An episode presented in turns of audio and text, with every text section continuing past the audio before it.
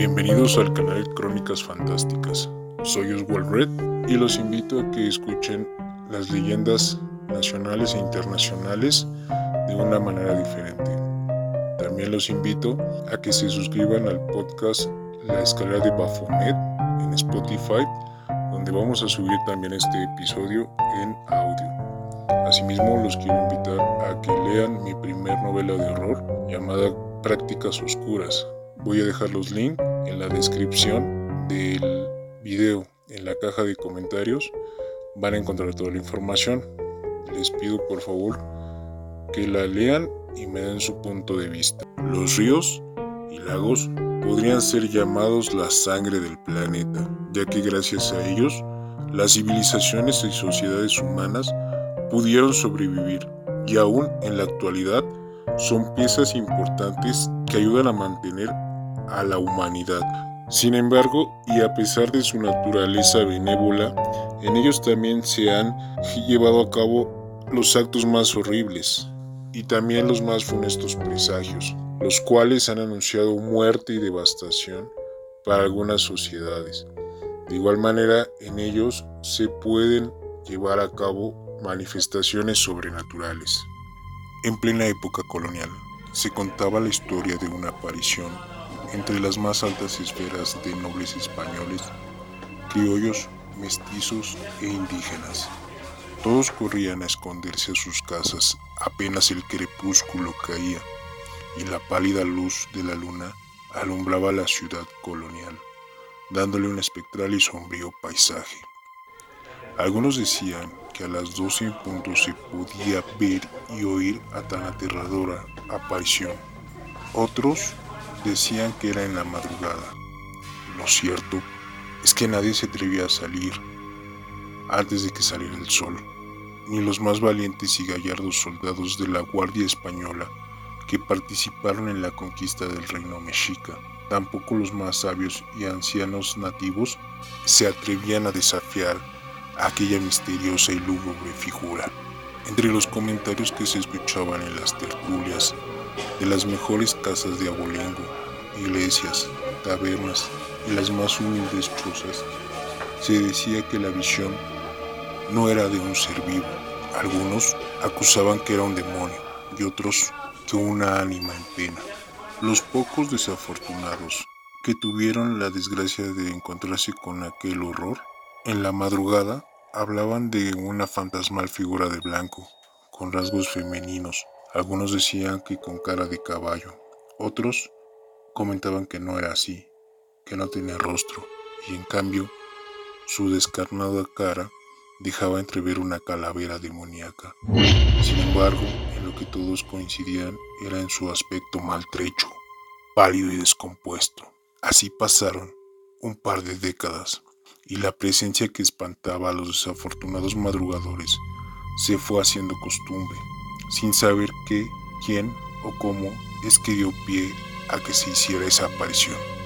Hasta que un mal día, un terrible secreto salió a la luz. Un chismorreo de viejas comadronas dio a conocer el posible origen de aquella entidad maldita, pues resulta que una anciana mujer que ejercía de partera en su lecho de muerte reveló la siguiente historia. Una de nuestras jovencitas cayó víctima del enamoramiento y mentiras de un criollo, Mantuvieron secretamente un romance por algunos años. Sin embargo, la diferencia entre ellos era más que evidente. Él, un joven atractivo, con riqueza y propiedad, descendiente de españoles. Ella, pobre y sin nada más que su amor para ofrecer. Las taimadeces de aquel criollo no conocían límites y a base de mentiras y caricias logró convencerla para que se entregara a él. Gracias al fruto de esa unión fue que nació un pequeño niño y dos primaveras después una niña. Eran sus hijos.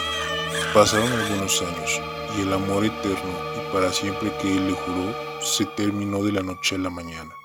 Ella, al preguntarle el porqué de ese cambio, le dijo de la manera más violenta, fría y cruel posible que se casaría con una mujer española, una de su estirpe y abolengo, ella le reclamó, pero él le dijo que era una cualquiera, una interesada, que solo buscaba el dinero, la riqueza y el apellido de él, pero que se había equivocado. No la volvería a ver y de paso le quitaría a sus hijos para llevarlos con su esposa a formar una nueva familia. La joven enloqueció de dolor, desamor y rabia. Estaba poseída por el demonio del odio y en un arranque de locura tomó en la noche a sus pequeños y con mentiras los llevó al río. En el camino los vio reír, correr jugar con los insectos y animales que se encontraban a su paso. Por un momento en su mente hubo arrepentimiento de lo que iba a hacer. Tal vez. La verdad, no lo sé. Dice que cuando llegó al río y fue consciente de lo que iba a hacer, trató de detenerse a sí misma. Sin embargo, las palabras de aquel mal hombre y la crueldad con la que las dijo, así como la risa burlona con la que se regodeó, de sus amenazas nublaron su mente y su corazón. No pudo pensar en otra cosa que lastimarlo, acabar con él y con aquellas voces y risas en su cabeza. Las que no se detenían, al contrario, iban en aumento. La rabia regresó a ella y la inundó al saberse burlada y humillada. Además de que quería despojarla del amor de sus pequeños hijos.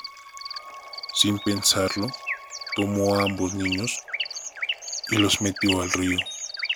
De un solo movimiento hundió las cabezas de ambos. Los pequeños lucharon ferozmente por sus vidas, pero fue en vano. Ella no dejó de presionar sus cabezas contra el río hasta que la vida se les escapó de sus pequeños cuerpos. Cuando vio que dejaron de moverse, comprendió lo que había hecho.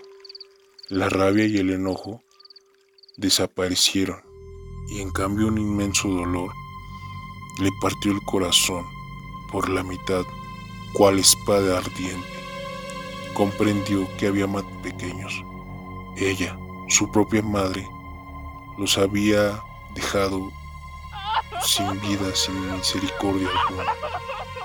Enloquecida, ahora por el dolor, trató de revivirlos, sin éxito. Así que sabiendo lo que podía pasarle a manos del criollo o de su propia gente, dejó ahí los pequeños cuerpos. Los dejó a la deriva y corrió a esconderse a su casa. Sin embargo, la culpa y el resentimiento hacia sí misma no la dejaban en paz. Así que al día siguiente regresó al río buscándolos buscando sus pequeños cuerpos. Sin embargo, sus hijos ya no estaban ahí. Así que, en un arranque de desesperación y remordimiento, hizo lo único que podía hacer. Se sumergió en el río hasta que el agua le cubrió la cabeza. Y sin luchar por su vida, se dejó caer y ahogarse hasta que la vida escapó de ella. Sin embargo, eso solo fue el principio de su castigo. Ahora, por este crimen tendrá que vagar eternamente hasta el fin del tiempo, buscando el perdón de sus pequeños. Sin embargo, está destinada a nunca encontrarlos, pagando el precio más caro por sus actos. Yo sé todo esto porque yo ayudé a dar a luz a sus hijos porque además eran mis nietos. Así es, yo soy la madre de esa joven, la madre de la llorona, y no me quiero ir con este cargo de conciencia. Fueron las últimas palabras de aquella anciana antes de exhalar su último aliento en su lecho de muerte. Aquellas declaraciones corrieron como pólvora por toda la colonia. Algunos afirmaban conocer al criollo del cual era el responsable de la muerte de sus hijos y de su esposa. Otros decían que no era así, que solo fue un invento y una justificación de aquella mujer para no encontrar castigo por sus actos. Sin embargo, lo único cierto es que desde esa noche hasta nuestros días el lamento se sigue escuchando. Y hay cientos de relatos videos y experiencias de gente que se ha encontrado con ella en las más diversas situaciones y en diferentes horarios de la noche. Así que si no quieres ser su próxima víctima, quiero que cierres puertas y ventanas y te duermas temprano.